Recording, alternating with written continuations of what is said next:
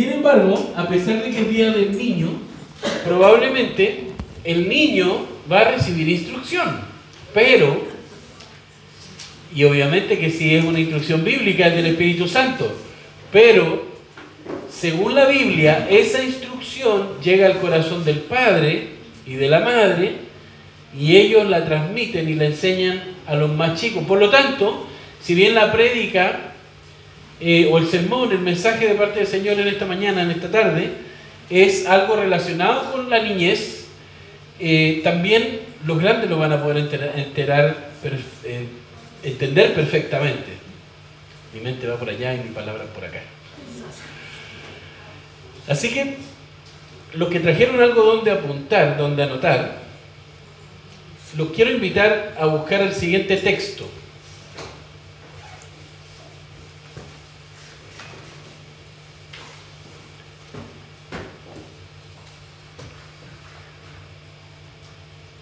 ¿Todos tienen la Biblia abierta? Porque lo pueden proyectar, pero de todas maneras no, debemos perder la costumbre de buscar nosotros nuestros textos. Mateo 15, Mateo 15. ¿Mm? Mateo 15, versículo 8. Pongan mucha atención los jóvenes, sobre todo porque a pesar de que la predicación está enfocada a lo que es la niñez, otra vez los jóvenes van a tener mucho, porque adivine quién le va a enseñar a los niños que lleguen aquí a la iglesia. Los más jóvenes, que los niños se llevan mejor con los jóvenes que con los adultos, pero tienen que conocer la palabra del Señor. Versículo 8, ¿qué dice el versículo que está en la pantalla? Dice, este pueblo me honra con los labios, pero su corazón está lejos de mí. Y uno dice, ¿y qué tiene que ver eso con, el, con los niños? Vamos al versículo 1, por favor.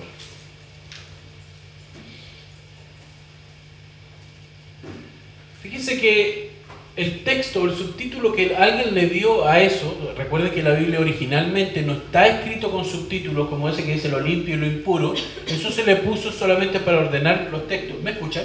¿Sí? ¿Me escuchan con esto o sin esto? Sin esto me escuchan, o sea que no hay volumen. ¿Sí? Aló. Sí. Es que yo no me oigo, entonces tengo que subir la voz y eh, después qué va a hacer.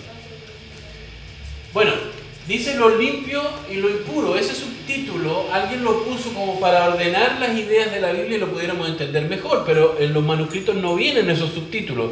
Y el número 15 que usted ve ahí tampoco vienen en los originales, ni el versículo 1 del capítulo 15, ni nada de eso. Esos se llamaron ayudas de memoria. Por ejemplo, ¿quién me puede citar el texto de Juan 3:23? ¿Se acuerdan?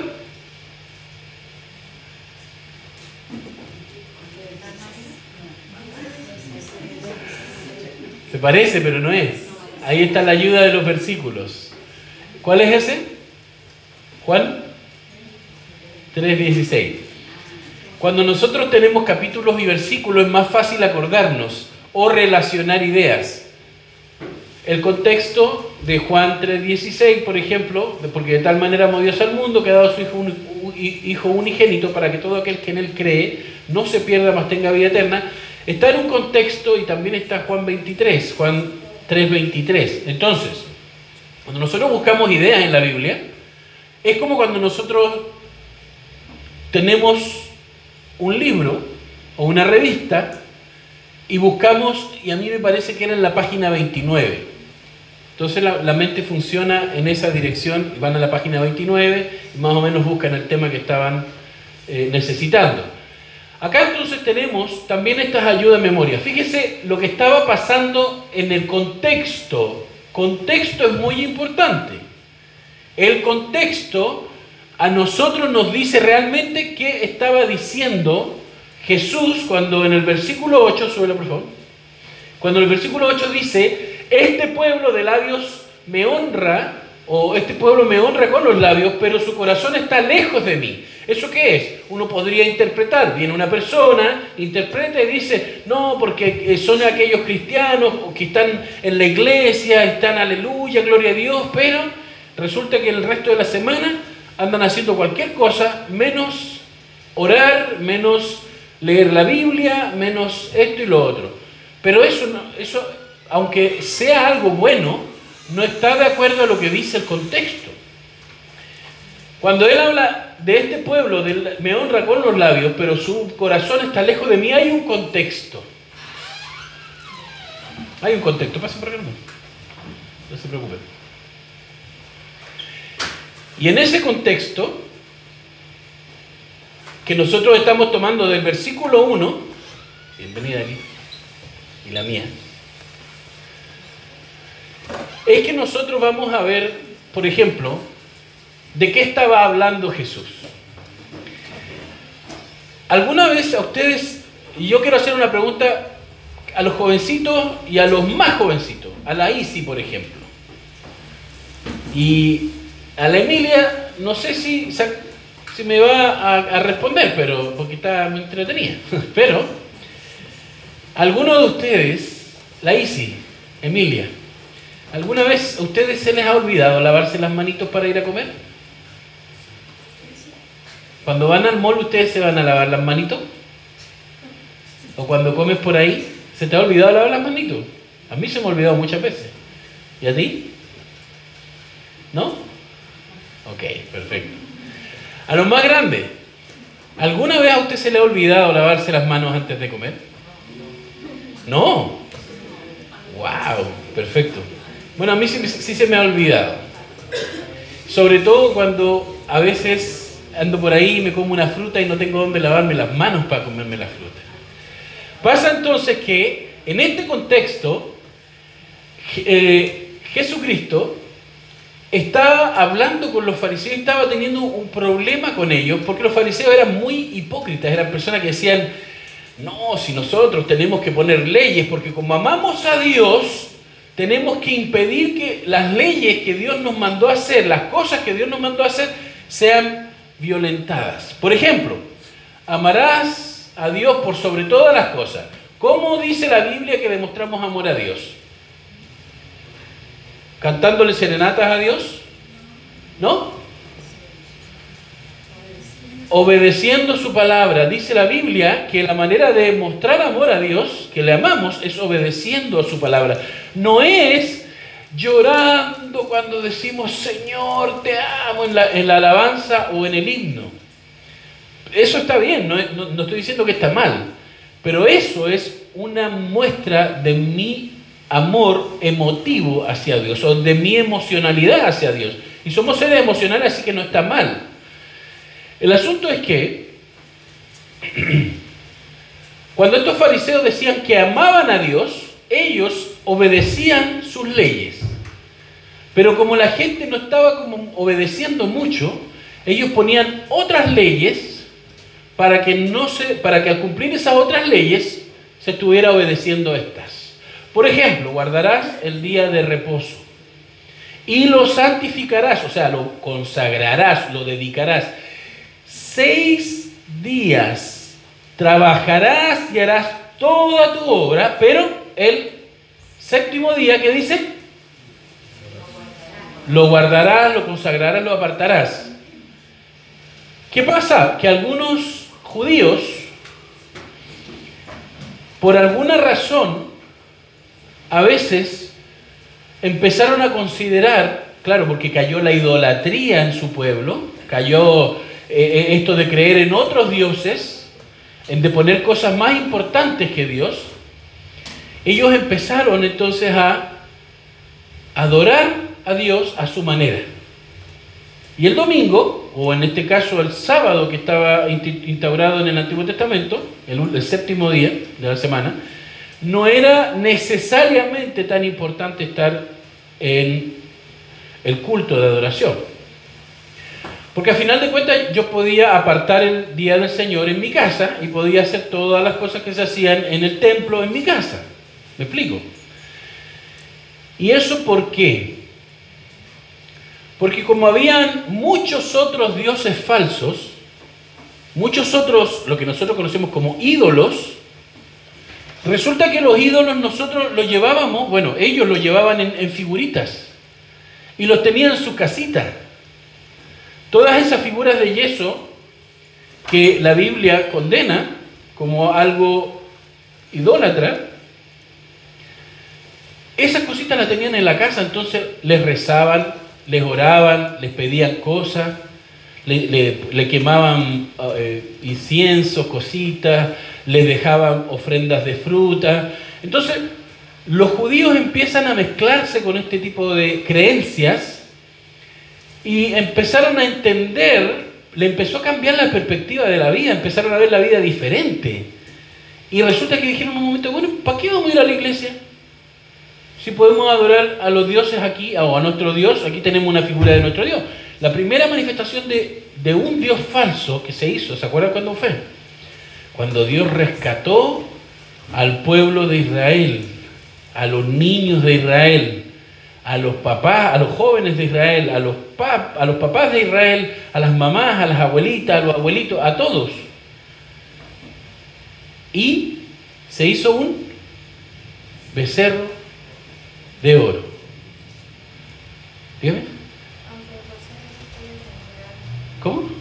Antes de por sí ya en Egipto, antes de eso ya tenían dioses falsos. Correcto. Pero la primera manifestación de idolatría más, más feroz que hubo en la Biblia fue ahí, ¿por qué? Porque resulta que, si bien como dice Connie, en Egipto ya los judíos o los hebreos se empezaron a mezclar con la idolatría, pero resulta que cuando ellos se reunieron para recibir la palabra de Dios, eso fue congregarse. O sea, para Dios lo más, una de las cosas más sagradas, jóvenes, que Dios manda en su palabra es congregarse para recibir su palabra.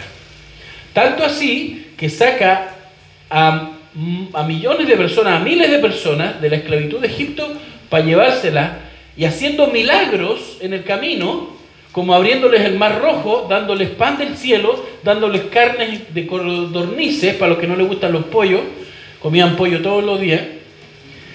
Y todas esas cosas, Dios se las daba, les daba agua de una roca, imagínense, la peña de Oreb. Y todos esos milagros Dios lo hizo porque Dios quería congregar a la gente que se reuniera físicamente para recibir su palabra. O sea que Dios Ahí nos muestra que era súper importante congregarse para recibir su palabra. ¿Me explico? No es un tema de que, ah, no, que el pastor quiere tener público cautivo. No, porque no es así la cosa. Realmente yo preferiría estar en mi casita cuando hace frío, en la plaza o en el parque cuando hace calor. Pero el Señor nos mandó a que en seis días hiciéramos toda obra o sea, que nos organizáramos en la semana con nuestras actividades y el séptimo día, el día de reposo, lo consagráramos, lo santificáramos, lo apartáramos para Él. ¿Me explico? Entonces, vemos clarísimamente en la Biblia que para Dios es muy importante eso. Pero cuando nosotros dejamos entrar, jóvenes, sobre todo, cuando dejamos entrar otras ideas que no son las ideas de Dios, nosotros empezamos a cuestionar el mandato de Dios y empezamos a justificarlo. ¿Qué significa eso? Que ya lo bueno se puede reinterpretar y ya no es tan bueno. Y lo malo se puede reinterpretar y ya no es tan malo. Si yo digo que Dios está en todas partes, entonces ¿para qué me voy a congregar? Es exactamente lo mismo que decían los hebreos que hicieron la figura del becerro de oro. Solo que aquí yo estoy haciendo un becerro de oro en mi cabeza, en mi corazón. Porque hay una idea más importante para mí que organizarme durante la semana para congregarme el día del Señor. ¿Me explico? Entonces, si yo estoy en mi casa, estoy viendo un partido de fútbol, bueno, la iglesia comprenderá que nunca, muy rara vez se da un, juego entre la Católica y la U, lo más bueno. Ah, perdón, la Católica y el Colo, o el Colo y la U. Y resulta que, los más populares quise decir, y resulta que el, Señor comprenderá que estos clásicos no se dan eh, todos los domingos. Así que ya, voy a poner una prédica en, en el YouTube y ni siquiera le presto atención más encima. Y ahí ya me doy por satisfecho. Entonces tengo mi vaquita de oro en mi corazoncito de ese día. Luego viene otra, otra situación, otro domingo, o en otro tipo de mandato de parte de Dios, y yo decido no obedecer a Dios, sino tomar la decisión mía y, te, y hago otra vaquita de oro y la pongo en otro huequito en mi corazón. Jóvenes, cuando nosotros ponemos la palabra de Dios por segunda prioridad, o el celular, por ejemplo, como más atención que a la palabra de Dios, o a los juegos, o a cualquier cosa que sea buena, pero que no se corresponde en el momento, yo estoy haciendo mi vaquita de oro y la estoy metiendo en mi corazón. ¿Y sabe que después tengo tantas vaquitas de oro en mi corazón? Que tantas ideas preferidas que no son de Dios, que, que después ¿qué hago? ¿Qué hago yo? La prédica es fome. No, pero es que no, la iglesia es fome. No, pero, y empiezo a inventar excusas y lo bueno que es congregarse, ahora tiene una reinterpretación y ya no es tan bueno, porque no, no me divierte. Pero si tengo el corazón lleno de vacas de oro, ¿en qué lugar voy a meter la palabra de Dios? No sé si me, no sé si me siguen se da cuenta que es súper importante. Uno dice, no, pero es que depende del predicador. No, depende de ti, porque tú tomas la decisión de meter los becerros de oro o los ídolos o esas ideas que te desvían de la palabra de Dios. Tú lo decides, nadie te obliga. Ando jugoso ahí. nadie te obliga. ¿Me explico? Tú eres inteligente, tú tienes la capacidad de pensar tienen la capacidad de tomar decisiones y nadie te obliga y te dice, tienes que creer en Dios sí o sí porque si no te voy a castigar. No. Si yo creo en Dios y pongo su palabra primero, entonces voy a tener un espacio en mi corazón para poder entender las cosas de Dios. Bueno, ¿y qué pasa? Que resulta que así como lo estoy explicando yo ahora, más o menos pasaba en aquellos tiempos. ¿Sabe que los, los, los israelíes empezaron a distraerse de las cosas que Dios había mandado. Y resulta que no, se distraían así como que ardilla, sino que ponían cosas, reemplazaban la adoración a Dios, reemplazaban los mandatos de Dios por otras cosas. Y los metían en su corazón porque las amaban. ¿Qué te gusta a ti? ¿El fútbol? Bueno, ahí tienes tu becerro. En vez de un becerro de oro, pues tu pelota de oro. Y a lo mejor si el fútbol es más importante que, para ti que Dios, esa pelotita de oro va a estar ocupando parte de tu corazón. Si para ti tú tienes un celular y eso es lo más importante para ti, ahí tienes tu celular de oro metido en tu corazón. Estoy hablando metafóricamente. ¿Se entiende, no? Obvio. ¿Y qué pasa si para mí lo más importante es mi polola o mi pololo o mis hijos o mi esposa o mi esposo? Y por esa razón yo desobedezco a Dios. Yo lo estoy convirtiendo en pequeños becerritos de oro o hijitos de oro o esposos de oro y los estoy metiendo en mi corazón. Todas esas cosas ocupan un espacio. Cuando tú tienes el cajón todo desordenado y resulta que tú quieres guardar algo y no puedes guardarlo. Porque ya metiste un montón de cachivache y desordenado más encima. Pero ¿qué? Viene la magia de la mamá. Porque la mamá yo no sé cómo hace magia, pero te deja el cajón ordenado y más encima te sobra espacio. ¡Wow! ¿Y dónde metiste las demás cosas? No sé, ahí está todo. Y resulta que cuando tú vas a ver, tú preguntas, mamá o mami, ¿dónde, dónde están mis calcetines? En tu cajón como si fuera una dimensión desconocida para los jóvenes, el cajón de la ropa. Y van y está todo ordenado. Y uno saca el calcetín, después que se lo pone, lo usa, y después se lo saca y lo tira por ahí. Y después dice, ¿y dónde dejé el calcetín? ¿Y dónde está el calcetín? En tu cajón, hombre. En ese mismo cajón en el corazón de nosotros puede estar lleno de cosas de Dios o cosas que le quitan el lugar que corresponde a Dios. Tu celular, Valentina, ¿te hace respirar cada día? María Valentina? No, ¿verdad? Tu celular, Johansen, o la pelota de fútbol. ¿La pelota de fútbol tiene un poder para que tu corazón palpite cada día? No, pero sí, bueno, ya, ¿qué, ¿qué es lo que más te gusta? ¿La bicicleta? Ya. ¿La bicicleta tiene algún tipo de poder para hacer que tu corazón palpite todos los días al mismo ritmo? Inclusive cuando estás durmiendo. Te hace sentir bien, exacto, pero no te da la vida. Hay cosas que nosotros hacemos sin pensar. Nuestro pelo crece sin pensar. ¿O tú le das la orden a tu pelo que crezca? Tú, para teñirte el pelo, los que se han teñido el pelo, tú no puedes darle la orden a tu pelo de que cambie de color. Tú tienes que tomar la decisión y cambiarte el color del pelo. ¿Me explico? Entonces, ahí dentro de, de, nuestro cuerpo hay cosas que cambian sin que nosotros las ordenemos, sin que nosotros siquiera los pensemos. Pero no, cuando nosotros nos damos cuenta que hay un Dios que tiene ordenada y sincronizada toda la creación desde el principio hasta el final, entonces nosotros decimos que Dios está trabajando inclusive cuando nosotros estamos durmiendo. Inclusive cuando estamos viendo Netflix, Dios sigue trabajando. Porque nuestro corazón sigue palpitando, el de nuestros hijos sigue palpitando. Entonces nosotros nos damos cuenta aquí y decimos, ok, entonces Dios es importante, pero, ¿se acuerdan del pero de hace como dos semanas atrás? Pero no es tan importante como mi celu. Y ahí meto un, un celu de oro en mi cajón y me ocupa espacio. Solamente lo repetí de esa forma para que estuviéramos muy claros.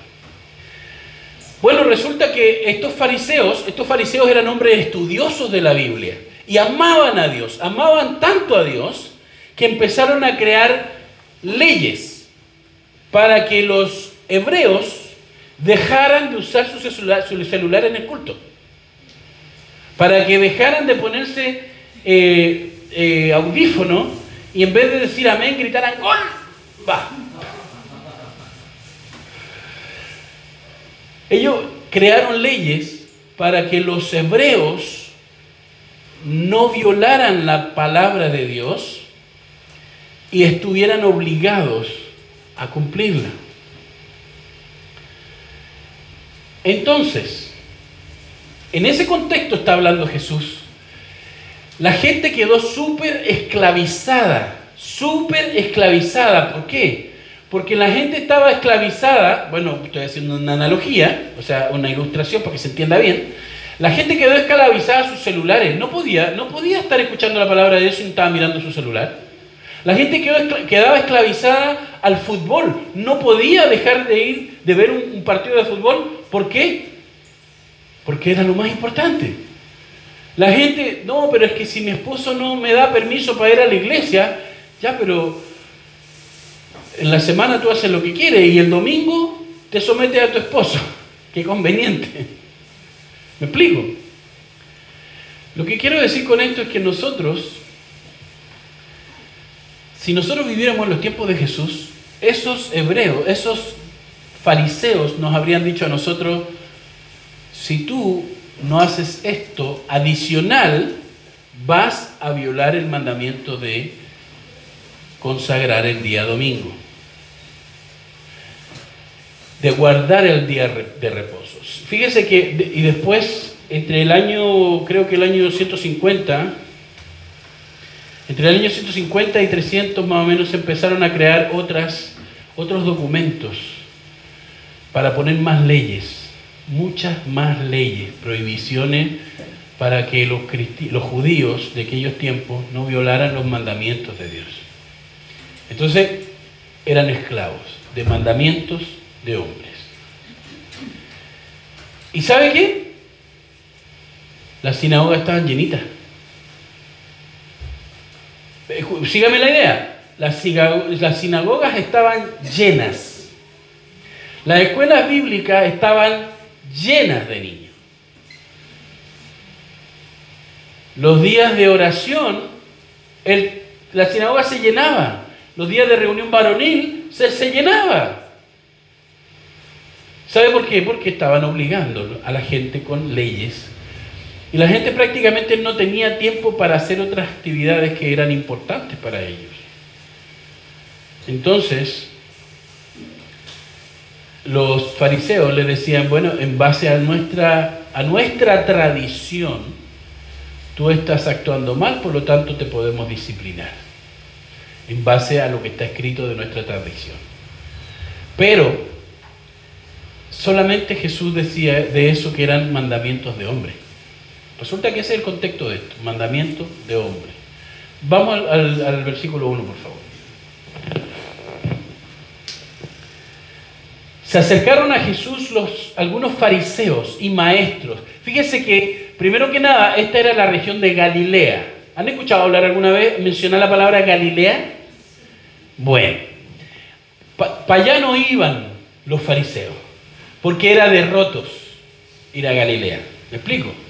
Era de gente vulgar, era de eh, pescadores, pueblerinos. No, hombre, ¿qué vamos a ir para allá? Uf, casos.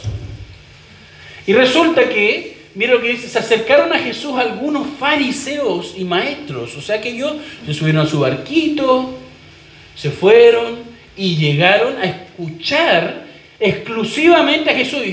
La semana pasada hablábamos de que Jesús era un gran influencer o una persona que tenía mucha influencia en la opinión pública o que llamaba la atención porque era muy famoso en ese momento. Estoy jugoso.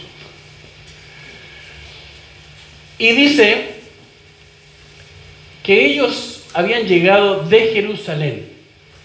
Si tuviera un mapa les puedo mostrar más o menos cuál fue el viaje, pero no viene al caso.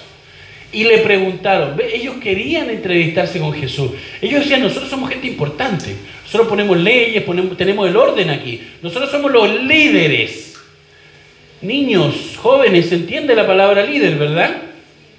¿Ustedes han jugado alguna vez al monito mayor, Johansen? ¿No? ¿Nunca has jugado al monito mayor? Bueno, en nuestras actividades de jóvenes los vamos a hacer para que lo vean.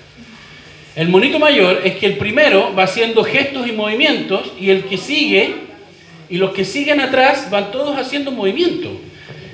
¿Ah? Lo mismo, exacto. Bueno, en, la tele o en los extranjeros le, llaman seguir al líder. Pero al final es copiar exactamente lo mismo, los movimientos, las palabras. Vale, gracias. Y resulta que viene el monito mayor y dice, aquí se hace lo que yo mando. Igual que Simón dice también en un juego antiguo, no sé si lo conocen. Simón dice, párense todos de cabeza, y todos se paraban de cabeza. Y el que no, tenía que pagar una penitencia, ¿era no? Ya. Resulta que esto, ese, eso es más o menos la idea del líder, el que guía a los demás. Y aquí había un líder, habían varios líderes que eran los fariseos y los maestros, y ellos llegaron a conversar con esta otra persona que era Jesús que estaba mostrándose como un líder muy influyente. Y le preguntaron, mire, ve, vinieron a, ¿cómo dicen? A paquear. ¿Es, malo ese término, no? No, ¿verdad? ¿ah? Vinieron a, dice, ¿por qué quebrantan tus discípulos la tradición de los ancianos? Pero fíjese las palabras manipuladoras que utiliza, porque dice tradición de los ancianos. Ellos están diciendo, lo que pasa es que nosotros venimos aquí no a decirte lo que tú tienes que hacer o lo que estás haciendo mal, sino que eso quedó escrito por los otros más antiguos, nuestros antepasados, que son los que tienen más autoridad que nosotros. O sea, básicamente es como aquellas prédicas que hoy en día que se dan y dice, porque Dios me dijo que tú ibas a hacer tal cosa. ¿Cómo le discute usted eso a una persona que le dijo Dios me dijo? Si se lo dijo Dios, pues. Tendrá que ser, habrá que hacerlo. Yo no sé si aquí ocurre esto, pero allá en Panamá hay algunas iglesias donde el pastor tiene visiones en el culto y dice, tú te vas a casar con ella en las reuniones de jóvenes, que generalmente son, son solteros, dice, Dios me está diciendo que tú te vas a casar con esta niña y que tú el de ahí atrás te vas a casar con esta dama que está acá. ¿Y sabe qué? Casan. Se casan. Usted de repente piensa que es exagerado, pero pasa. Y de hecho, nosotros en nuestra iglesia tuvimos una pareja que había empezado a pololear, ya, ellos eran novios allá, y se querían casar porque el pastor le había dicho que Dios le había dicho que tenían que estar juntos. Igual después se enamoraron y todo lo demás, hubo, como dicen los jóvenes, hubo feeling. Pero, así están las cosas en alguna parte. Yo no sé si aquí en Chile habrán iglesias así, pero evidentemente eso no es bíblico por ningún lado. Y llegan estos fariseos, eh, la autoridad, los líderes del pueblo, diciendo, ¿por qué tus discípulos quebrantan, rompen la tradición de los ancianos? O sea, ellos dicen, nosotros aquí somos simples herramientas de lo que los con mayor autoridad dijeron. Manipulación comen sin cumplir primero el rito de lavarse las manos. Mire, lo que dijo, los que dijeron que nunca, que siempre se lavaban las manos antes de comer, pasan súper bien esa prueba de los fariseos. De verdad.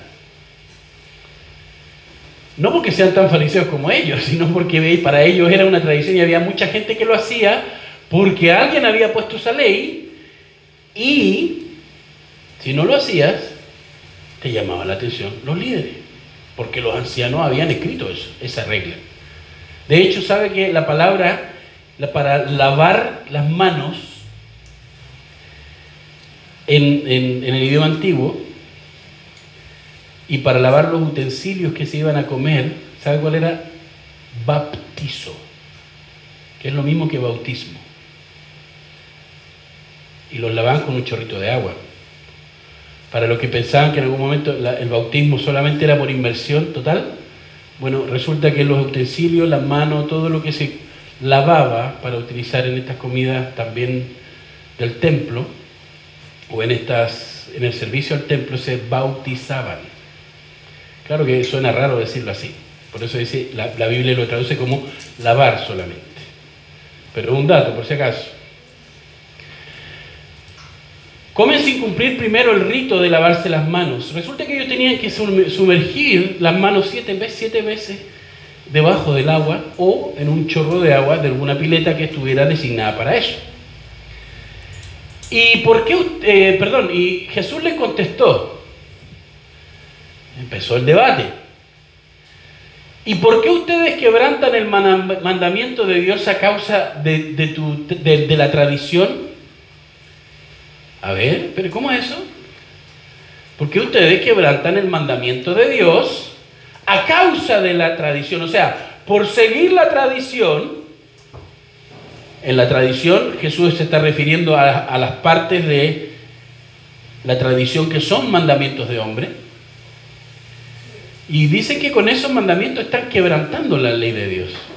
Y después dice, Dios dijo, y aquí vienen los jóvenes y los hijos, y todos somos hijos, pero también era lo que quería también mencionar al principio de los niños. Dios dijo, y ahí Jesús nos dice los ancianos dijeron. Jesús tampoco estaba manipulando a los fariseos al decirle Dios dijo, porque acuérdense que Jesús es Dios. Y básicamente Jesús en otra, en otra ocasión dice, todo lo que escuché del Padre, se los he comunicado, le dice a los, discípulos. Entonces, Jesús no, no, estaba como estos pastores chantas o, estos profetas que, que, vienen hablando de parte de Dios con visiones extrañas, ni tampoco de parte de los fariseos que decían, los ancianos dijeron, los ancianos antiguos, los que tienen peso. Jesús, lo, como quien dice, Jesús se fue por encima de toda la tradición de ellos y dijo, Dios dijo, honra a tu padre y a tu madre. A ver, si a mí me dice, no, honra a tu padre y a tu madre, y me lo dice un pastor, yo le voy a hacer caso, porque lo dijo el pastor. ¿Verdad que no? Pero si usted ve evidencias claras de que el pastor citó a Dios en la Biblia, ya el pastor simplemente se hace a un lado y dice, ahí estás tú, aquí está la palabra de Dios, y Dios dijo, honra a tu padre y a tu madre. ¿Contra quién es la falta si yo desobedezco ese mandato? ¿Contra el pastor? Contra Dios. Y ya con eso nadie puede discutir nada. Porque si usted lo vio en la palabra de Dios, entonces fue Dios el que lo dijo. Y si Dios se lo mandó, ¿usted qué hace? No, lo que pasa es que, uy, Señor, tú no sabes la mamá que yo tengo, el papá que yo tengo. O sea, no, son fríos, nunca me ha demostrado amor, siempre es como lejano, claro, me ha alimentado, pero siempre ha sido como bien parco conmigo. Pero eso no quita que lo honres. Honra a tu padre y a tu madre. Y Jesús añade. Y también, mira esta parte que es importante, jóvenes. El que maldiga a su padre o a su madre será condenado a muerte. Wow. ¿Qué es ahí vos, viejo tal por cual? ¿Qué es lo que pasaba? Chao hijo, chao hija. Uno dice, ay, qué, abusadores. Lo que pasa es que en este tema de formación, los padres, aunque somos malos padres, porque no somos perfectos, tenemos una figura de autoridad. Somos una figura de autoridad, así como Dios es una figura de autoridad. Fíjense que Jesús estaba utilizando la figura de autoridad de Dios para encararle a los fariseos una verdad. Y la, y, la, y la, imagen, cuando la Biblia dice honra a tu padre y a tu madre, es porque hay una figura de autoridad que hay que respetar. ¿Me explico? Hay hijos que golpean a sus madres a sus padres. Hay hijos que garabatean a sus padres. Y dicen que se lo merece. Se lo merece la vieja, qué sé yo, tal por cual. O el viejo tal por cual. Pero eso es lo mismo que está diciendo Jesús cuando dice el que maldiga a su padre o a su madre será condenado a muerte. Ay, pero es que mi papá no me escucha si solamente yo lo hago en mis estados de WhatsApp. Así que mi papá, y lo tengo bloqueado a mi papá y a mi mamá, así que el viejo tal por cual no se va a enterar. No, a lo mejor tu papá no se entera y tu mamá tampoco, pero ¿sabes qué se enteró? Dios. Dios te dio todos los estados de WhatsApp y están todos en el libro así registrados. Y en el día que tú te presentes delante de Dios, Dios te va a mostrar en su WhatsApp y te va a decir, ¿cómo explicas esto? Y ahí va a estar tu mamá, va a estar tu papá, va a estar tu tía, va a estar tu abuela, tu abuelo, tu primo, cuñado, y todo el mundo mirando eso. Imagínate qué bonito te vas a ver después de lo que hiciste. Por eso cuando uno le dice a los niños, hey, abstente de algunas cosas, ya papá. Y después, porque uno no lo ve, pero Dios lo ve todo. Tú puedes chatear o guardar los mensajes o poner mensajes de Instagram o imágenes en lo que tú quieras debajo de la cama. Métete debajo de la cama y pon hartos colchones y hartas frazadas para que Dios no te vea. Pero ¿sabes qué? Dios te está viendo igual. Y Él está viendo lo que hay en tu corazón. Y saben, jóvenes, ¿qué es lo más, eh, es lo más interesante de todo esto, Angie? Es que Dios eso lo va a hacer público. Un día. Y a mí eso a mí me da mucho, yo, yo le he comentado, a mí me, eso me da, desde ya me da cosa, miedo. Porque yo veo a mi mamá y yo digo, chuta, se va a enterar quizás de qué cosa. Y eso por lo menos me restringe a hacer cosas que no debo hacer. O a decir cosas que no debo decir, aunque no me estén mirando, aunque no me estén escuchando. ¿Me explico? ¿Y por qué ustedes quebrantan el mandamiento de Dios a causa de la tradición, fariseos? Cuando dijo, honra a tu padre y a tu madre, está poniendo un ejemplo. Y también el que maldiga a su padre o a su madre será condenado a muerte. Ustedes, en cambio, wow, aquí empezó, ya no solamente lo está encarando, sino que lo está haciendo culpable de. Ustedes en cambio enseñan que un hijo puede decir a su padre o a su madre, cualquier ayuda que pueda darte ya la he dedicado como ofrenda a Dios. ¿Por qué pasa eso? Porque muchas veces los hijos eh, en ese tiempo recibían cosas, pero se olvidaban de sus padres.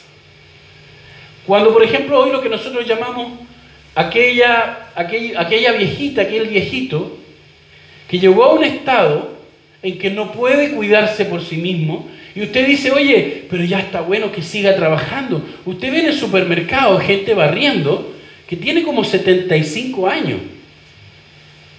Y esa persona debería estar descansando porque ha trabajado toda su vida, ¿sí o no? ¿Y quién tiene que mantenerlo? Ah, ¿no era el Estado?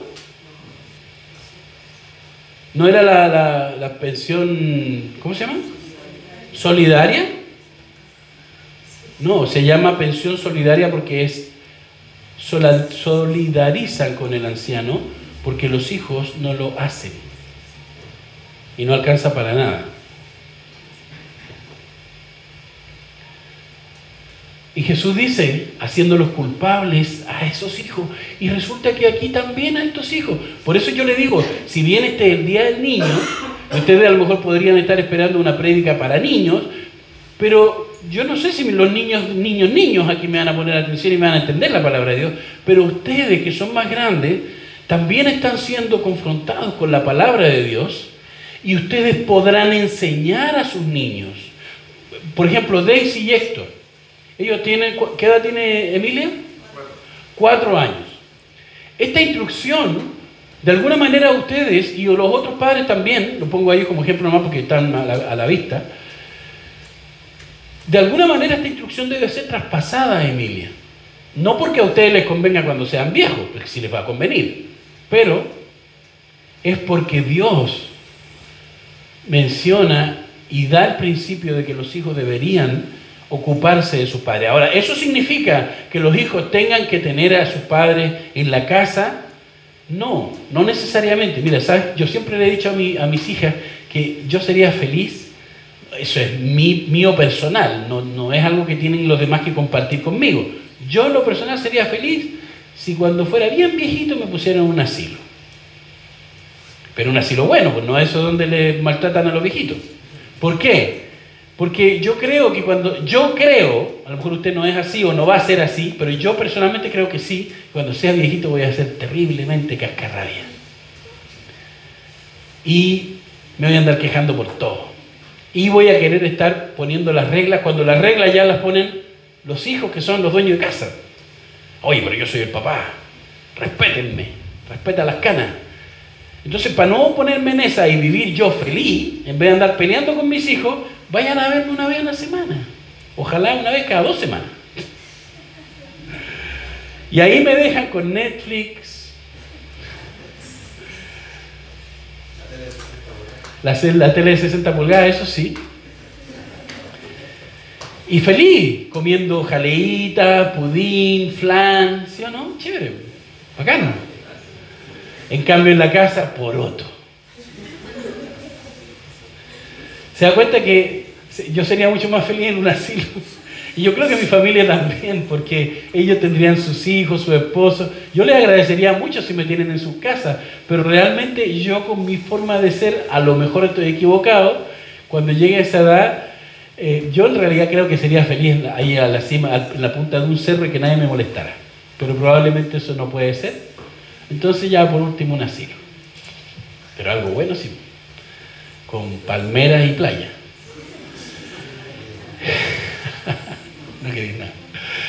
Dice entonces Jesús, cualquiera que ayuda que pudiera darte, le dice los hijos a sus padres, cualquier cosa en lo que yo te pudiera ayudar, aquí está dando un ejemplo económico, ya la he dedicado como ofrenda a Dios. Oye papá, ¿sabes que necesito 30 mil? O sea, hijo, ¿sabes que necesito 30 mil pesos para pagar la cuota de la tele de 60 pulgadas esta mes?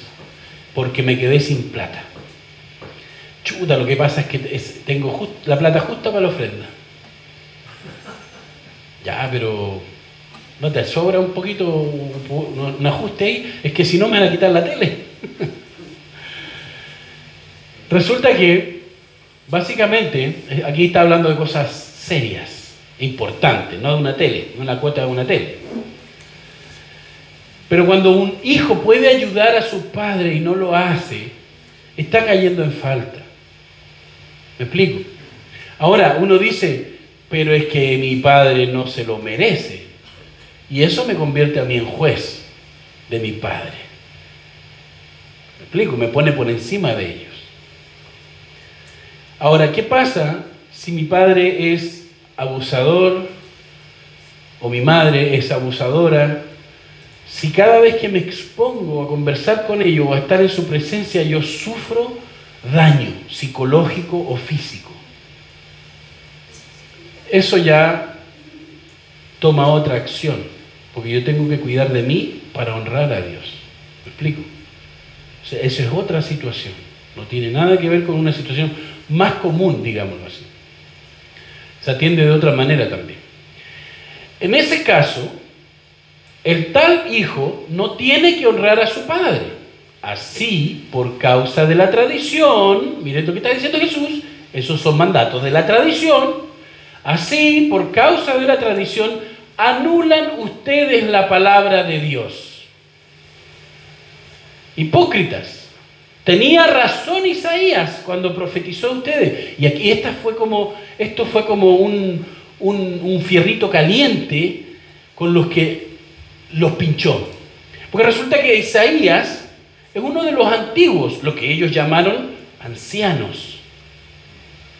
Pero él cita a uno de esos ancianos, Isaías, el profeta de Dios, y dice, este pueblo, dice cuando profetizó de ustedes, o de, de, este tipo de personas que tenían este tipo de ideas de quererlo controlar todo con reglas.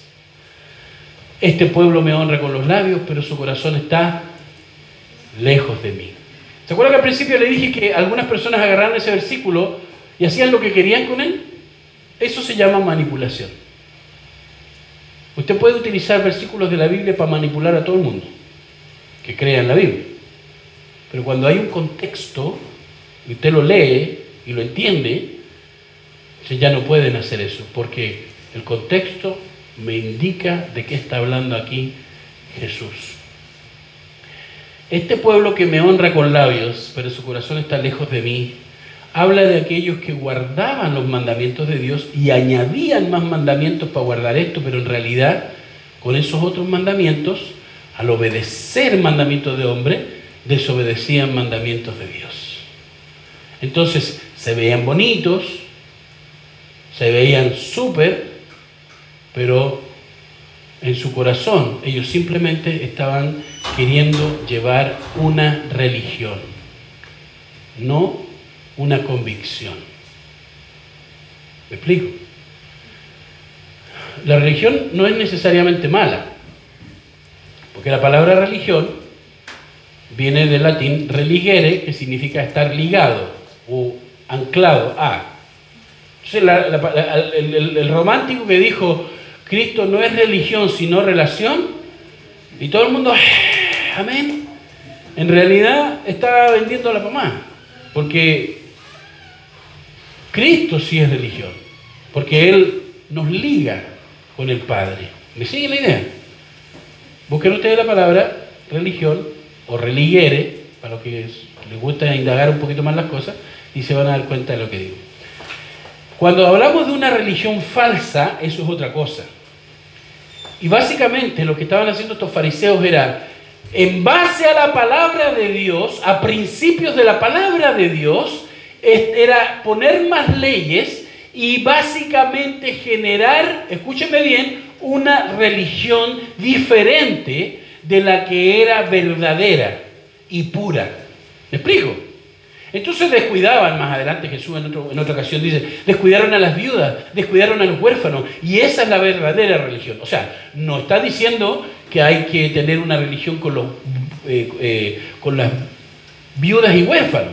Lo que está diciendo es que básicamente todo lo que ustedes hacen, pero lo descuidan cosas súper importantes. Y ahí están descuidando la verdadera religión. ¿Me explico? Religiosidad es otra cosa. Y eso es lo que estaban teniendo estos caballeros. Ahora, nosotros podemos tener una iglesia súper bíblica. ¿Por qué? Bueno, porque predicamos el Evangelio como lo menciona la Biblia, no lo adornamos.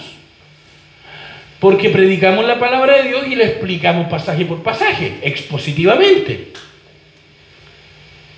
Porque no andamos haciendo cosas en el culto que la Biblia no manda. ¿Por qué? Porque adoramos a Dios como Él manda y no como la imaginación del hombre quiere adorarle, porque resulta que Dios ha dicho cómo se le debe adorar. ¡Ay, qué bíblica la iglesia! Pero, ojo con esto, cuando empezamos a caer en el legalismo y empezamos a poner leyes y reglas, mandatorias que no son la palabra de Dios, sino que son para no pecar contra la palabra de Dios, entonces estamos haciendo una religión nueva y estamos a un paso de convertirnos en secta. ¿Me explico? Usted dirá, ¿y por qué? Es que hay tantas iglesias, todas llevan a Dios. No, Señor. Es que hay tantas creencias y todas al final van a Dios. Tampoco es cierto. Es una mentira del diablo.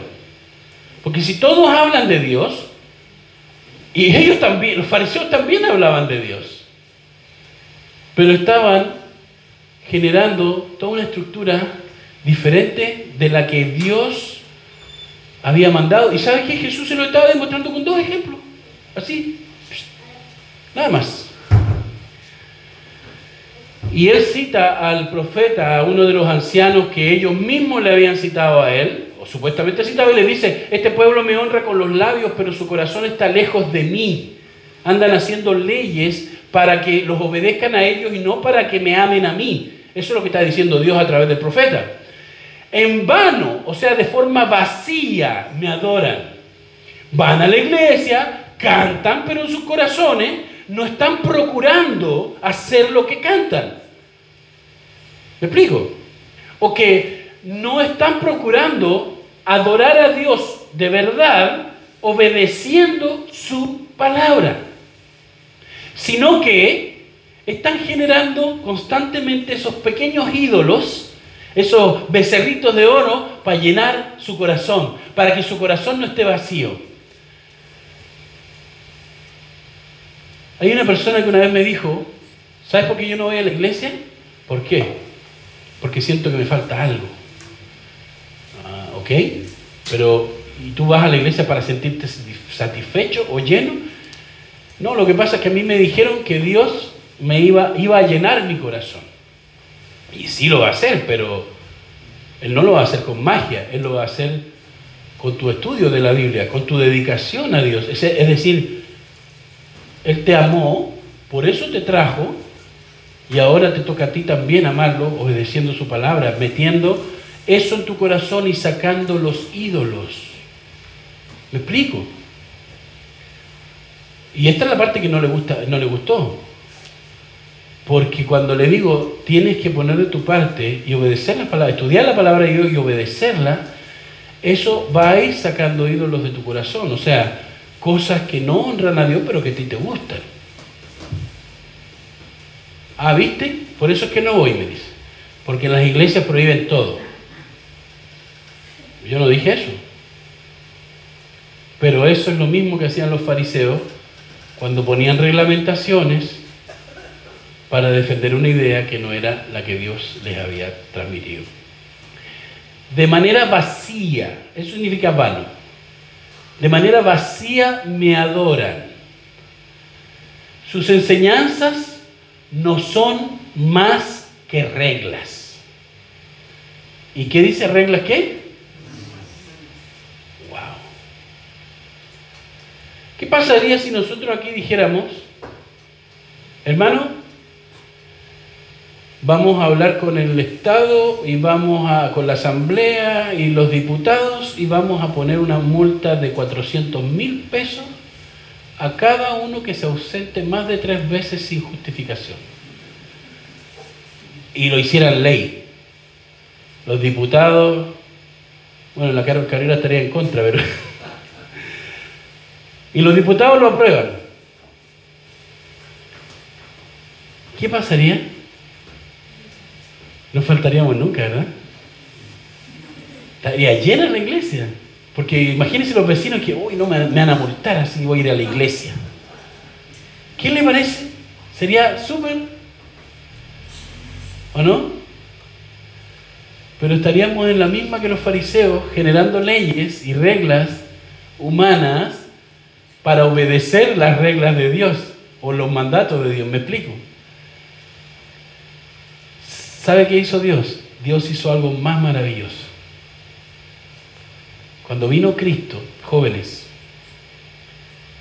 dice, el que tiene al Hijo será verdaderamente libre. Y estaba hablando de cosas como esta. Libre del pecado, de las consecuencias del pecado, pero también de la esclavitud del pecado. Y la gente, cuando se vio libre, porque fíjese que en este contexto, vamos al versículo, eh, al versículo 18, en este contexto la gente se empezó, cuando empezó a entender las palabras de Jesús y dijo, oye, espérate un cachito, pero Jesús también es un rabino igual que esto. Y Jesús está enseñando otra cosa.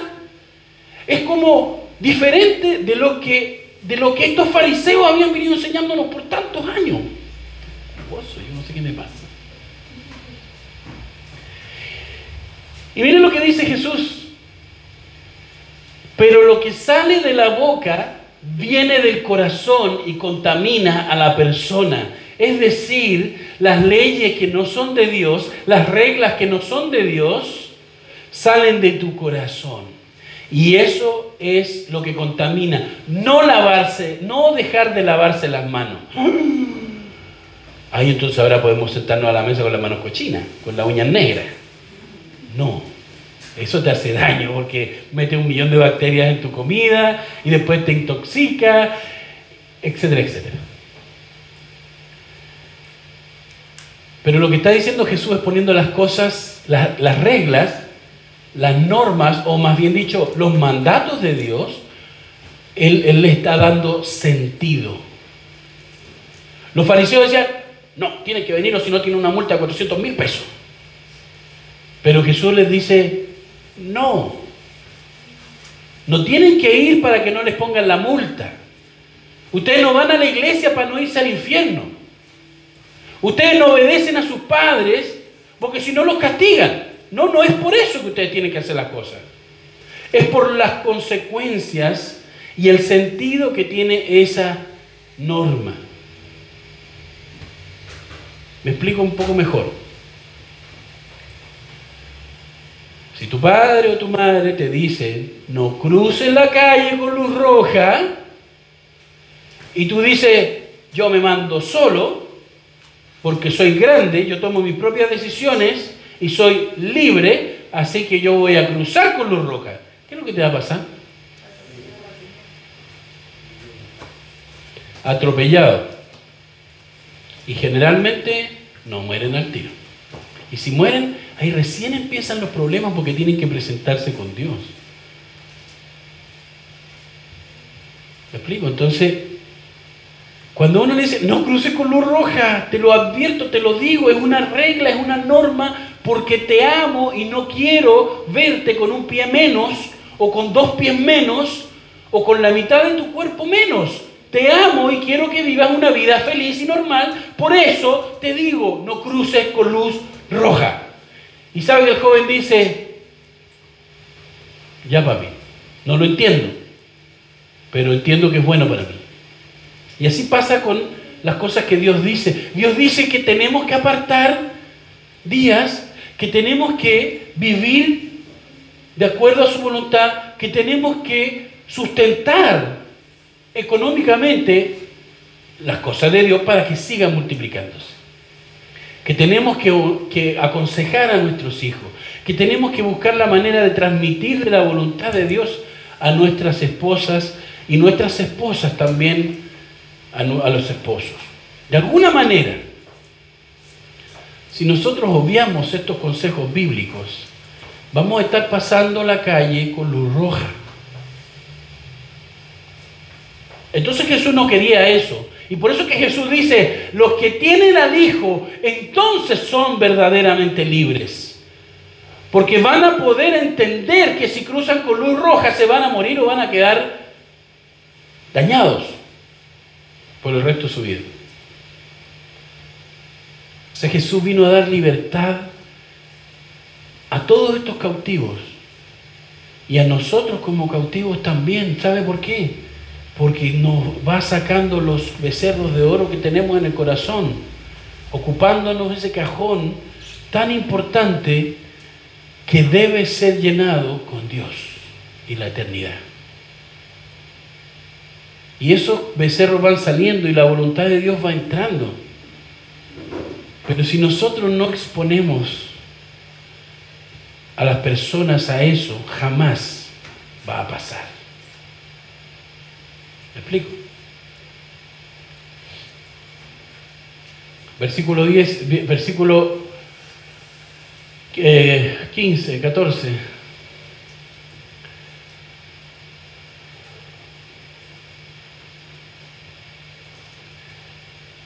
Jesús les dice a ellos, toda planta que mi Padre Celestial no haya plantado será arrancada de raíz.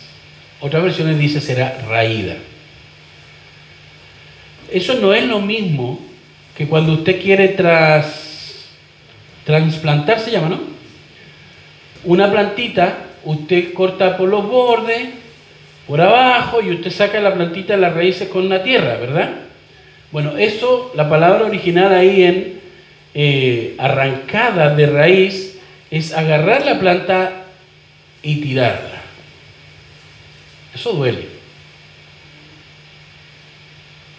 Y encima de eso la planta se muere. Y le respondió, déjenlo.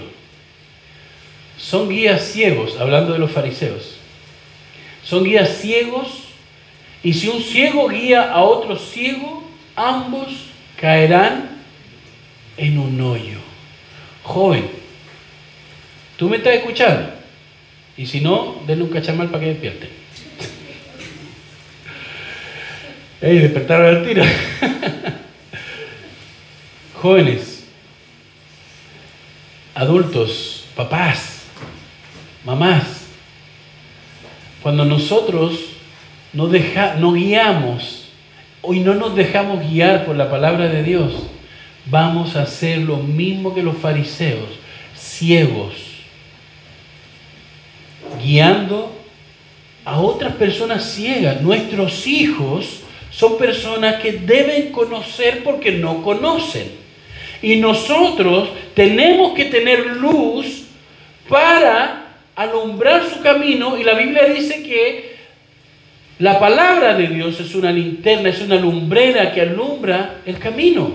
Por lo tanto, nosotros padres transmitimos y debemos, jóvenes, ustedes también, cuando ustedes nos dejan que sus padres les enseñen la palabra de Dios, ustedes están cerrando sus ojos.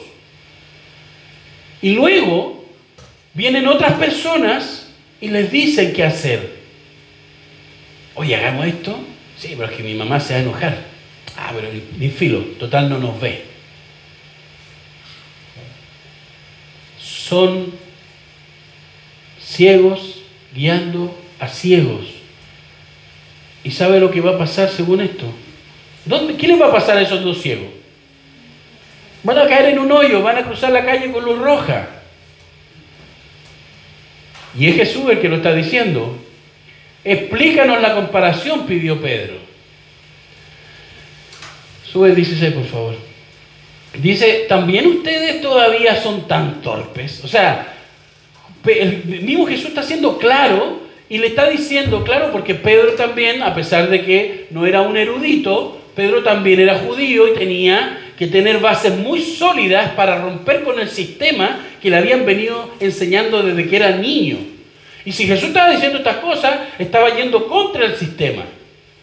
Y entonces Pedro dice, a ver, espérate un cachito, como que no estoy entendiendo, explícame un poquito. Y Jesús le dice, bueno, que ustedes todavía no entienden. No, no, no les cruje. Dense cuenta de lo que estoy diciendo. Les dijo Jesús, no se dan cuenta de que todo lo que entra por la boca va al estómago y después se desecha en la letrina, la letrina es el water, pero lo que sale de la boca, o sea, lo que se hace, lo que, se, lo que tú, joven, hijo, padre, madre, lo que tú produces, lo que tú haces con tus manos, lo que tú haces con tu boca, dice Jesús, eso, porque viene del corazón, contamina a la persona. Bueno, pero si yo no soy tan malo como los demás.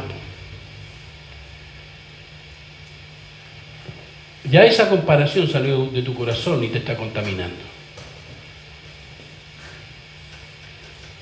Paula. Carla. Daniela. Angie. David. Todo lo que estamos aquí. ¿Cuántas cosas tú... Ah, María Valentina. ¿Cuántas cosas ustedes han dicho o han hecho que sus padres no deberían enterarse. No me lo tienen que decir. Ustedes lo saben.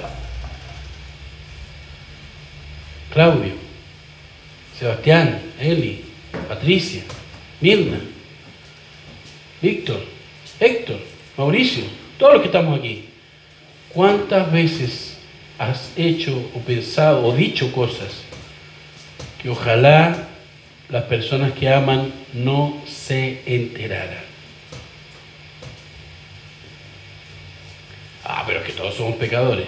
Y sigues metiéndote en una pata a los caballos.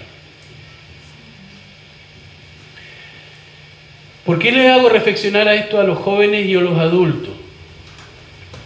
Porque básicamente lo que está diciendo Jesús es que te está advirtiendo de tu propio corazón y tus deseos. De ahí, porque tienes algunos becerritos de oro, de ahí tu corazón no está bien como para decir lo que Dios quiere y no quiere de ti. Es Dios el que lo dice, no tú. Porque si tú con unos becerritos contaminando tu corazón, vas a decir, no vas a ser certero. Oh, pero es que yo soy ejemplar, yo no he pecado, yo no soy... Eso es lo que hacían los fariseos. Para con eso. Piensa, piensa y reconoce quién tú eres, y reconoce lo que has hecho, y reconoce esos ídolos, esos, esos becerritos de oro que tienes en tu corazón, y pídele a Dios que los saque. Y tú trabaja para que Dios se glorifique en tu vida y salgan esos becerros. Para que tu mente, tus decisiones sean más claras, más bíblicas y dejen de estar pasando la calle con luz roja. Y deje de estar guiando a otras personas para que crucen también la calle con luz roja. O cayendo en el hoyo, como decía Jesús. ¿Me explico? Jesús dice, lo que, lo que entra no es lo que contamina. Ustedes, ustedes quieren poner toda una espiritualidad en este rito de lavarse las manos y toda la cuestión. Y en realidad lo importante no es eso. Pero ustedes quieren poner esas leyes porque ustedes se creen importantes, ustedes se creen santos, ustedes se creen buenos. Lo importante no es lo que entra por la boca, sino lo que sale, porque sale de un corazón con idolatría, con contaminación de pecado. ¿Me explico? Si tú crees que está bien desobedecer la palabra de Dios, tú te vas a tener que, enfrentar a Él. Y por último, recuerda también que Dios nos tiene en esta vida como una muestra de amor. Ay, pero mira cómo está el mundo y Dios me... No, no, no, no, no. Porque Dios te hace crecer el pelo, las uñas, hace que tu piel se regenere, hace que tu corazón esté latiendo, hace que tu sangre circule, hace que tengas la cantidad de glóbulos rojos y blancos que necesita tu cuerpo. Él quiso demostrarte amor al crearte. No caigas al hoyo, joven.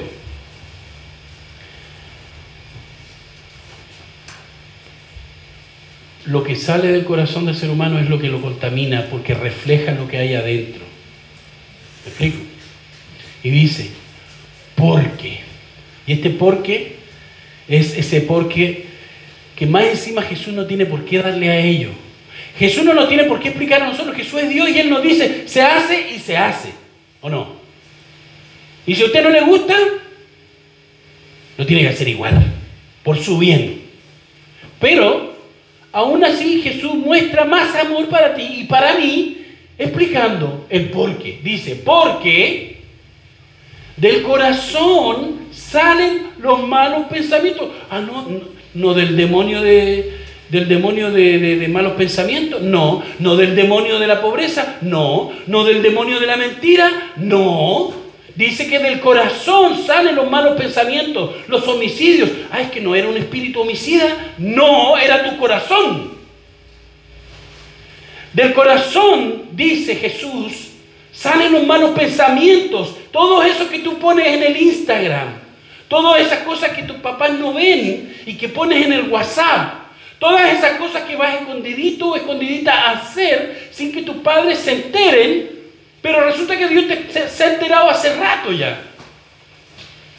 Y esas cosas dice que salen del corazón, los homicidios, los adulterios, la inmoralidad, los robos, los falsos testimonios, es decir, la mentira, el engaño, te contamina, dice. Ay, pero es que una mentirita blanca.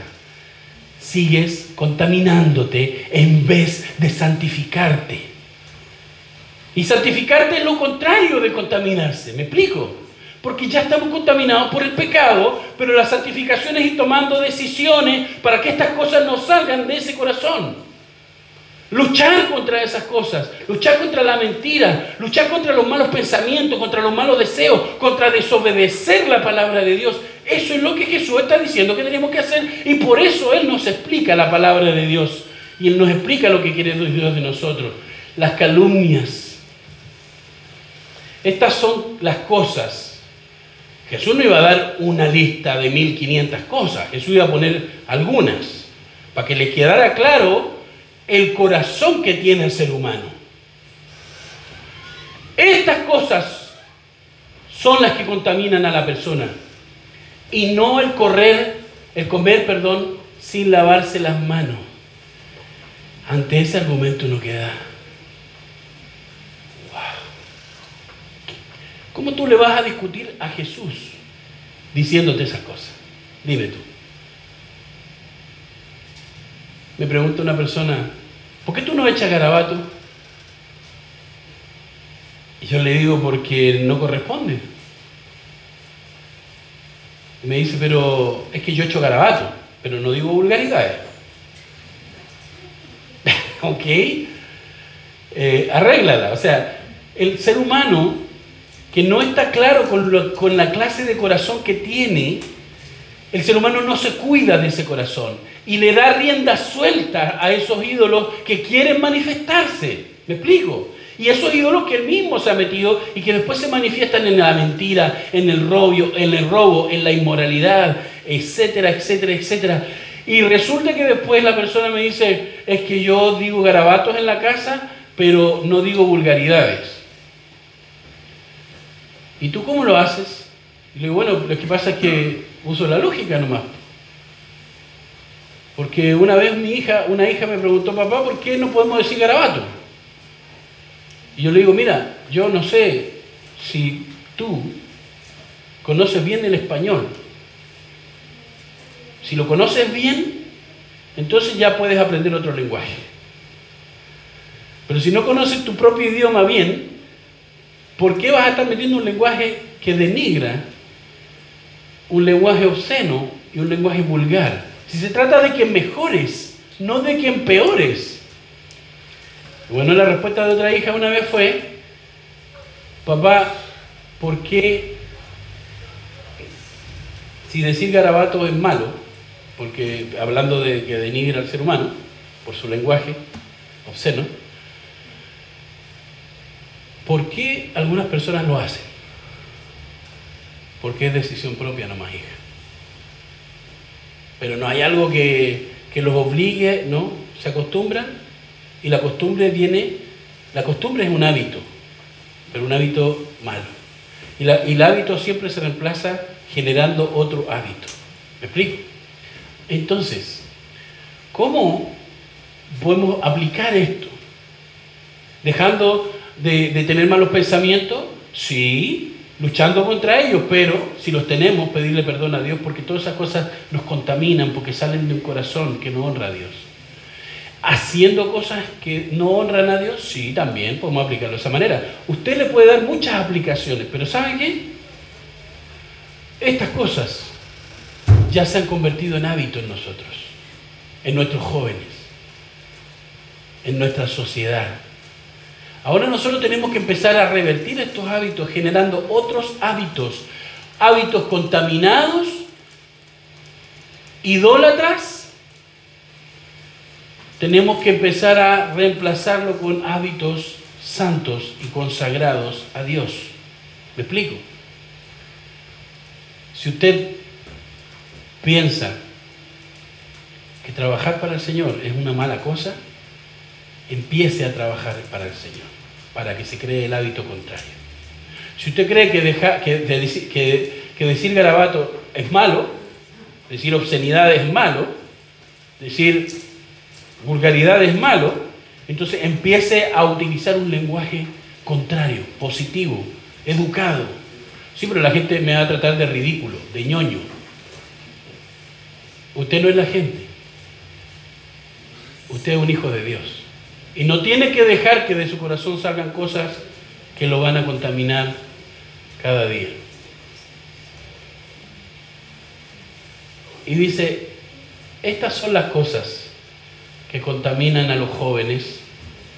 Estas son las cosas que contaminan a la Paula, a la María Valentina, a la Angie, al David, a la Carla, a la Paula. Y padres, madres, estas son cosas que contaminan a la persona, a tus hijos. ¿Me sigue la idea? Tú no puedes obligar a la gente a que crea algo. Pero una cosa es importante, por favor. Si tú crees en la palabra de Dios, demuéstralo siendo obediente a la palabra de Dios. No dejes nunca que una persona por tu ejemplo diga, yo no creo en Dios. Porque eso indica que estás mostrando tu contaminación en vez de luchar contra él. Jóvenes, Angie, David, María Valentina, Paula y los demás que están por ahí, no sé dónde.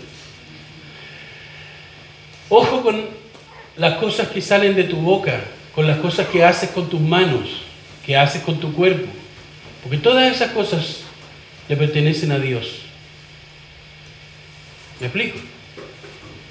Ojo, porque a lo mejor tus padres no te ven y tú crees que la estás haciendo de lujo, pero estás cayendo en un hoyo. Y luego cuando quieras sacar, salir de ese hoyo, tu vida se va a convertir en un desastre y tú mismo lo tejiste y tú mismo lo organizaste. Tú organizaste el desastre para ti. Por eso, cada vez que vayas a tomar una decisión que al mundo le gusta o que a ti te gusta porque vas a ser aceptado en el grupo, piensa que Dios está ahí.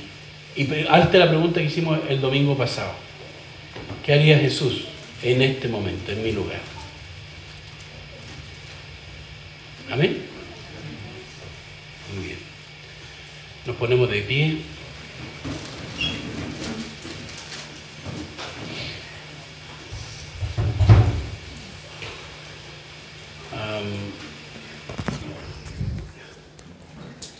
yo quisiera que pusieran un poquito de atención en algo.